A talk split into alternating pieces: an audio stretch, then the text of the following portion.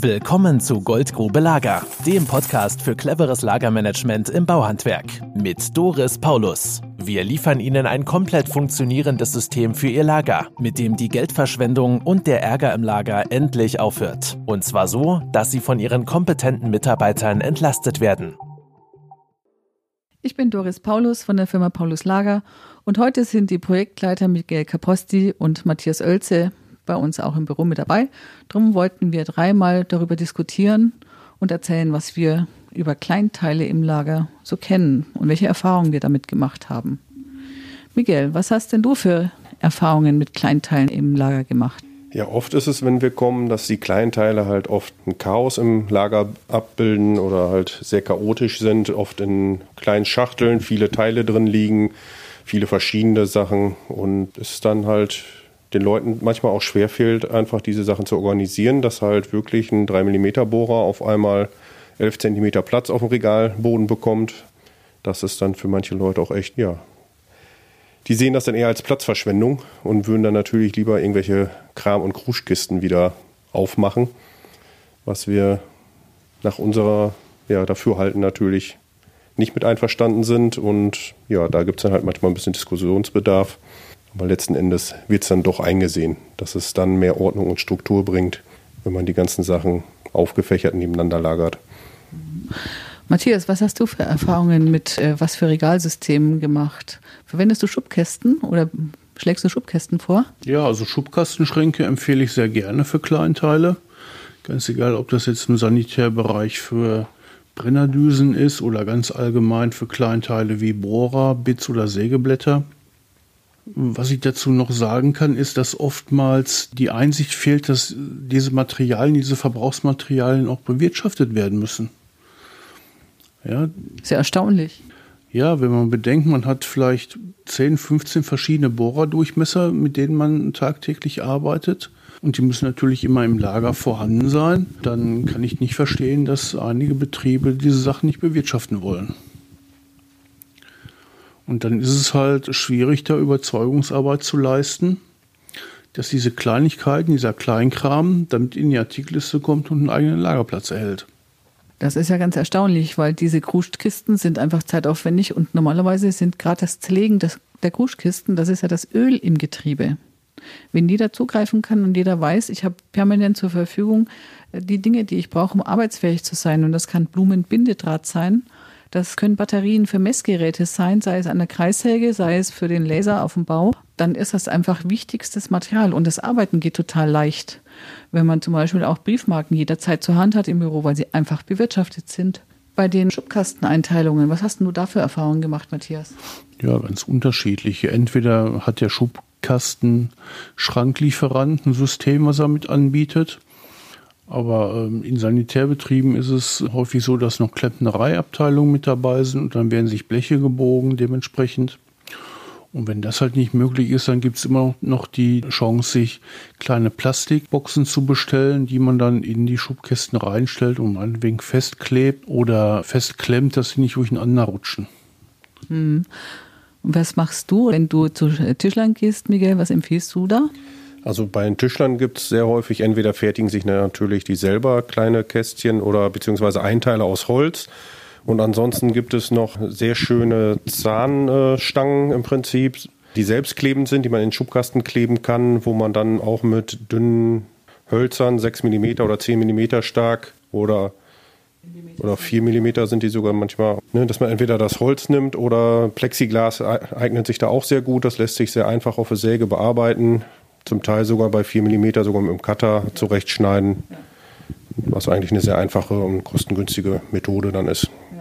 Also es erstaunt mich, dass ihr mir jetzt gerade erzählt, dass ihr in den Projekten da auf Widerstand stoßt, diese Kruschtkisten zu zerlegen, weil das, was ich ja regelmäßig in den Analyseterminen auch vorschlage, ist, dass man genau diese vielen Kleinteile bewirtschaftet, weil in dem Moment, wo ich diese nicht nur die Produktivmaterialien, sondern auch die ganzen Be Verbrauchsmaterialien bewirtschafte, in dem Moment schnellt meine Arbeitsfähigkeit des Betriebes natürlich enorm nach oben, weil das sorgt ja für eine permanente Arbeitsfähigkeit.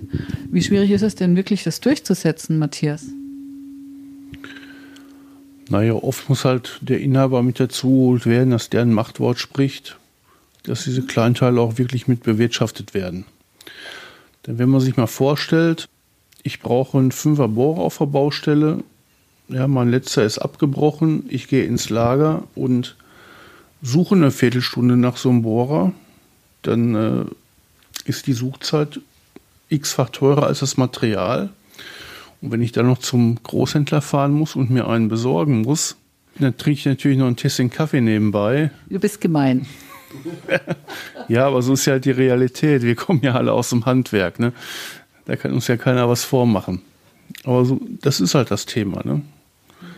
Kleinteile müssen bewirtschaftet werden, weil sich einfach die Beschaffungskosten in keinem Verhältnis zum Materialwert bestehen.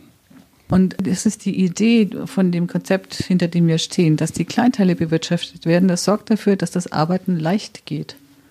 Und es darf leicht gehen bei der Arbeit. Das ist das Ziel für alle. Ne? Wenn die Standardmaterialien erstmal von der Verwaltungskraft, von der Azubi im Büro bewirtschaftet werden, der 5 mm Bohrer, weil er in der Liste steht und das Material permanent verfügbar ist, also so ein Bohrer kostet 40 Cent, was soll das, den wegzusperren, dann fällt die Arbeit plötzlich leicht. Und manchmal habe ich die Idee, dass dieses Leichtfallen nicht sein darf, dass man schuften muss, um sich zu bestätigen, dass ich hart arbeite.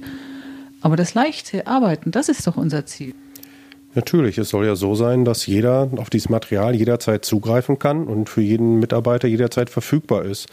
Und genauso, wie du gerade sagtest, wenn diese Sachen eingesperrt werden in irgendwelchen Schränken und die Mitarbeiter im Prinzip dann extra wieder im Büro anstehen müssen und bitten müssen, gib mir mal so einen 5 mm Bohrer raus, dann wird diese Person wieder aus der Arbeit rausgerissen. Das sind ja auch wieder Zeiten und Kosten, die auf den Betrieb zukommen in diesem Augenblick, die völlig unnötig sind. Ich habe auch die Erfahrung gemacht, dass es die Mitarbeiter beschämt. Das sind erwachsene Menschen, die für, haben zu Hause eine Familie, die haben zu Hause einen Keller, die gehen jeden Tag, jeden Tag im Supermarkt ein und aus, ohne dort zu stehlen. Und ich habe also auch inzwischen mehrfach die Erfahrung gemacht, dass diese erwachsenen Menschen beschämt werden, wenn sie um einen Bohrer oder ähnliche Kleinteile bitten müssen. Und manchmal habe ich die Idee, es geht einfach darum, Macht auszuüben und weniger sinnvoll den Betrieb zu bewirtschaften. Das ist das, was mir noch dazu einfällt. Ich weiß nicht, hast du das auch erlebt, Matthias? Ja, und was man noch dazu betrachten muss, ist halt der Wert der Arbeitszeit, dass der den Wert des Materials äh, um ein Vielfaches übersteigt. Ne? Also im Grunde genommen, auch wenn das Material gehortet wird, wenn die Möglichkeit besteht, ist es doch immer noch günstiger, diese Kleinteile im Lager vorzuhalten, als die Leute ständig nachfragen zu lassen oder zum Händler fahren zu lassen, um solche Sachen zu besorgen. Also eindeutig. Deswegen ist es das Ziel, dass bei uns ein breites Sortiment aufgebaut wird, mit je nachdem, welches Produkt es ist, ein Fertigungsprodukt oder ein Verbrauchsmaterial, mit teilweise niedrigem Bestand, aber ein breites Sortiment. Damit bin ich jederzeit handlungsfähig und die Projektleiter, Arbeitsvorbereiter brauchen sich keinen Kopf machen, weil die Mitarbeiter können auf jeden Fall schon mal mit dem Projekt starten und alles weitere kann man dann später im Notfall nachkaufen, wenn es nicht reicht. Ja, das waren die Eindrücke, die wir zu dem Thema Kleinteile haben. Und zu dem Thema, welche Regale dazu passen können, kommen wir später nochmal in einem anderen Podcast drauf zurück. Jetzt erstmal vielen Dank an die zwei Projektleiter, die Diskussionsteilnehmer, Miguel Caprosti und Matthias Oelze. Und Ihnen einen wunderschönen Tag und eine erfolgreiche Woche. Bis demnächst, Ihre Doris Paulus. Tschüss! Wenn Sie mehr wissen wollen, dann melden Sie sich noch heute.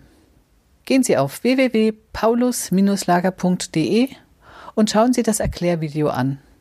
Füllen Sie danach bitte den kurzen Fragebogen aus, mit dem kann ich mich auf unser Telefonat vorbereiten. Und danach können Sie direkt in meinem Kalender einen Termin eintragen, der für Ihren Terminkalender passt. Und so führen wir dann das erste gemeinsame Infotelefonat. Ich freue mich schon drauf. Bis dahin. Das war Goldgrube Lager. Wenn Sie mehr wissen wollen, melden Sie sich heute noch für ein Infogespräch.